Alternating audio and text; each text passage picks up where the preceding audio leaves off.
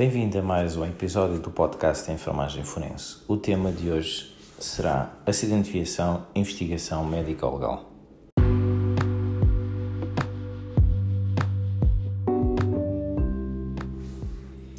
Os acidentes de viação constituem, pela sua frequência de número de mortes, lesões corporais com sequelas penetrantes e incapacidade para o trabalho. A crescente importância de sinais de sinistralidade rodoviária levou, em alguns países, à individualização de um ramo especial da medicina, a medicina do tráfego. Nela se integram não só a perspectiva de tratamento, de urgência e de reabilitação das vítimas, como também a de prevenção, exames de aptidão para condutores de veículos, fatores que agravam o risco de sinistralidade. Há vários aspectos médico-legais inerentes à sinistralidade rodoviária. Os mais importantes dizem respeito à avaliação dos danos sofridos, responsabilidade do causador do acidente, responsabilidade da vítima. Eh, como se sabe, no nosso país, todo o condutor de veículos automóveis deve estar segurado contra o risco de danos pessoais e materiais a terceiros, mas é bom lembrar que as seguradoras só cobram a responsabilidade civil. O problema que mais frequentemente se coloca à medicina legal é que o que decorre das vítimas que perecem, seja devido a atropelamento ou devido a colisão, ocupantes de, veículos, por exemplo. Uma vez estabelecida a causa de morte, deverá deduzir se existe nexo causalidade entre as lesões devidas ao acidente e a causa de morte. Assim, pode um condutor ser vitimado por uma doença súbita ou mesmo por morte súbita, estando a conduzir, o que levaria ao acidente. Neste último caso, a morte foi determinante do acidente e não o inverso. Mais raramente já tem acontecido que os cadáveres de indivíduos na estrada, onde o indivíduo caiu vitimado por doença súbita ou onde foi propositadamente deixado para dissimular um homicídio, sejam atropelados por veículos em movimento. Na ausência de testemunhas, compete ao médico legista averiguar se as lesões produzidas pelo veículo foram produzidas in vitem ou pós-mortem e, nesta última hipótese, qual a causa real da morte.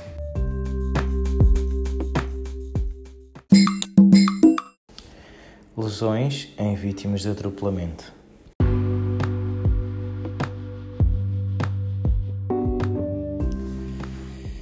Acidente rodoviário mais frequentemente causador de lesões corporais e morte é o atropelamento.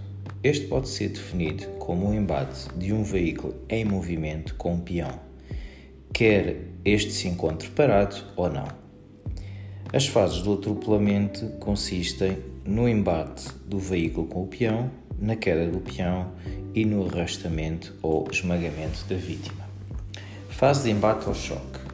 O peão pode ser atingido frontal ou tangencialmente. Em qualquer dos casos, a sua posição relativa em relação ao veículo pode ser de frente, de costas ou de lado.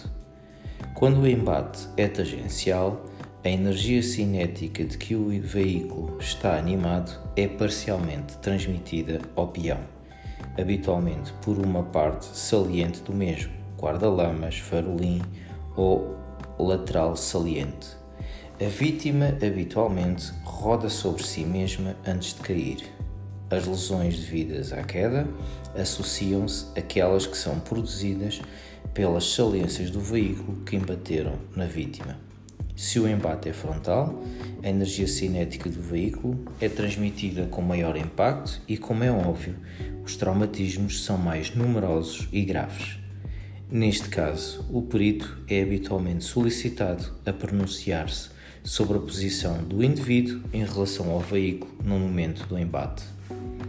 As lesões resultantes da fase de embate são, tal como as produzidas noutras fases de atropelamento, natureza contusa, escoriações, equimoses, ferimentos contusos, fraturas, luxações. Algumas deles, eh, no entanto, pela sua localização e tipicidade, devem ser valorizadas no exame pericial. As fraturas dos ossos das pernas são comuns nas vítimas de atropelamento. Contudo, a fratura da tíbia só é característica da fase do embate, habitualmente do para-choques com a perna, se tiver a configuração cuneiforme. Se o peão está parado, com ambos os pés no chão, as fraturas dos ossos podem aparecer em ambas as pernas. Se o peão está em movimento, as fraturas dos ossos das pernas surgem no membro que estava assente no chão. O membro inferior em movimento ou não tem sinais de fratura ou quando os tem é de fratura indireta. Estão em jogo nesta fase todas as estruturas da frente do veículo. De salientar no que diz respeito ao radiador para o cuidado que se deve ter na observação das roupas e pele da vítima, que são sede frequente de marcas e contusões modeladas, onde se reproduzem fielmente a estrutura em causa de grande importância médico-legal. Quando o veículo roda a uma velocidade de 60 km/h, o embate frontal que colhe o peão pode produzir uma lesão característica, luxação da articulação ateloide-occipital, que é a causa de morte imediata por lesão dos núcleos bulbares. Quando o atropelamento por um carro por trás, o ponto de impacto situa-se nas pernas, quer acima ou abaixo dos joelhos, e a lesão é provocada pelas protuberâncias do veículo. Outras lesões ocorrem na região frontal e nos braços, uma vez que o corpo é projetado para a frente e para o solo. Se o corpo é embatido por trás e as pernas tocadas em primeiro lugar, o corpo pode ser projetado para o ar e a cabeça bate no para-brisas.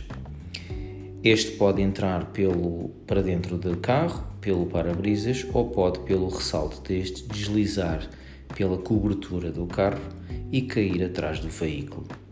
Lesões graves na cabeça, pescoço, podem surgir a partir deste tipo de colisão. Quando o corpo é embatido lateralmente, pode haver pontos de impacto numa única perna e lesões na parte superior, nomeadamente na cabeça, ombro e braço, no lado oposto do corpo. Na fase de queda, a fase de queda, ou melhor, de projeção e queda, deve-se ao movimento imprimido ao corpo do peão, consoante a velocidade do veículo seja maior ou menor.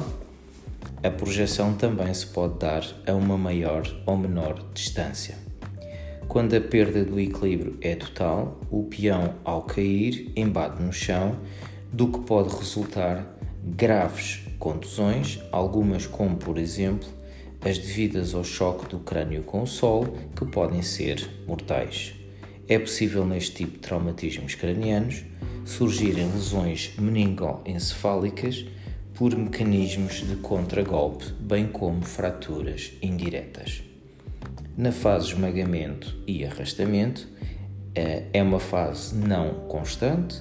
Diz que houve esmagamento quando o rodado da viatura passa por cima do corpo. Consoante a região atingida, pode-se encontrar fraturas costais bilaterais ou luxação sacroilíaca bilateral. A passagem dos pneumáticos sobre o corpo da vítima pode deixar nele gravadas contusões eh, modeladas. O tubo de escape ou gases podem causar queimaduras e as lesões produzidas por arrastamento não são específicas. Em muitos casos, há arrancamento extenso da pele e tecidos subjacentes sem grande hemorragia. O crime de atropelamento e fuga necessita de participação de investigação policial. Vários são os elementos que, no âmbito médico-legal, auxiliam esta investigação. Os elementos encontrados no vestuário e no corpo da vítima, como por exemplo fragmentos provenientes do veículo, vidro, verniz, tinta, a impressão modelada do radiador, dos pneus no vestuário, contusões modeladas no corpo da vítima e a altura das lesões de embate.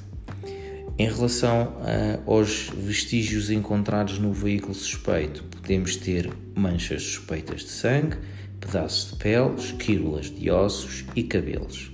A impressão ou contusão modelada da grelha de um radiador pode indicar aos investigadores o tipo de viatura. As alturas das lesões de embate devem ser interpretadas com cuidado. Habitualmente é de interesse medir a altura que vai desde a fratura até ao calcanhar, que se presume ser a altura do para-choques do automóvel. Há que dar o desconto do funcionamento do, do automóvel quando trava. Há casos em que as lesões de embate localizam-se em posição mais alta, nestes casos é necessário não confundi-las com fraturas bilaterais, pois uh, que são quase sempre unilaterais.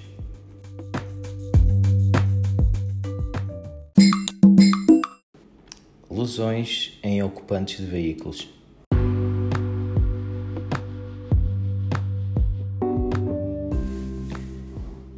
Quando as lesões mortais resultam de acidente por colisão de veículos, capotamento e choque com o habitáculo, podem as vítimas serem projetadas quer no interior do automóvel, quer para o exterior. É possível, em alguns casos, identificar a posição dos ocupantes pelo exame das suas lesões. O condutor tem muitas vezes a condição modelada do volante no tórax.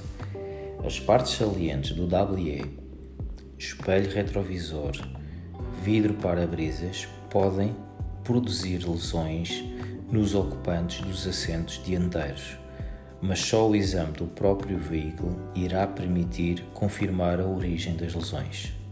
Os pontos de impacto possíveis a que um condutor pode estar sujeito quando em velocidade colida com um objeto e não utiliza um cinto de segurança. A cabeça pode bater no para-brisas ou nos seus bordos, o, o tórax pode bater no volante com extensas fraturas de costelas externo, podem surgir fraturas nos joelhos ou colo do fémur provocadas pelo impacto no WE. Particularmente no condutor, podem surgir também lesões provocadas pelos pedais. O passageiro da frente, do lado do condutor, por vezes vai distraído, não presta atenção à estrada e mais facilmente é vítima de lesões oclo-palpebrais, podendo inclusivamente ser projetado pelo para-brisas. Outras vezes vai atento e trava, tal e qual o condutor, sendo vítima de lesões idênticas nos membros inferiores. Os restantes passageiros podem apresentar perdas no couro cabeludo e embaterem no teto do veículo.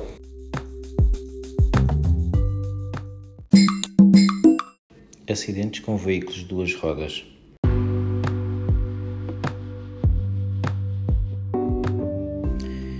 As vítimas dos acidentes com veículos de duas rodas são indivíduos de todas as idades, mas com uma maior incidência no grupo dos 16 aos 18 anos. Se um peão é vítima de um veículo de duas rodas, o esquema de atropelamento é semelhante ao provocado por um de quatro rodas. Como a face anterior destes veículos sofrem grande número de lesões, particularmente graves, quando há atingimento das estruturas crânioencefálicas com destruição do encéfalo e paralisias resultantes de lesões da espinhal medula.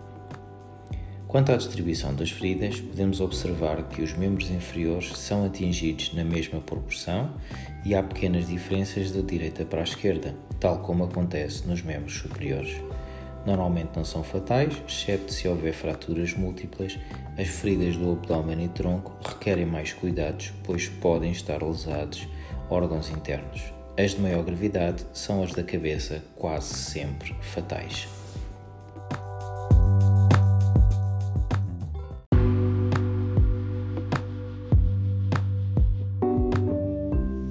Em jeito de conclusão, o problema que mais frequentemente se coloca à medicina legal é o que decorre das vítimas que morrem, seja devido a atropelamento ou devido a colisão, sejam eles ocupantes de veículos ou condutores.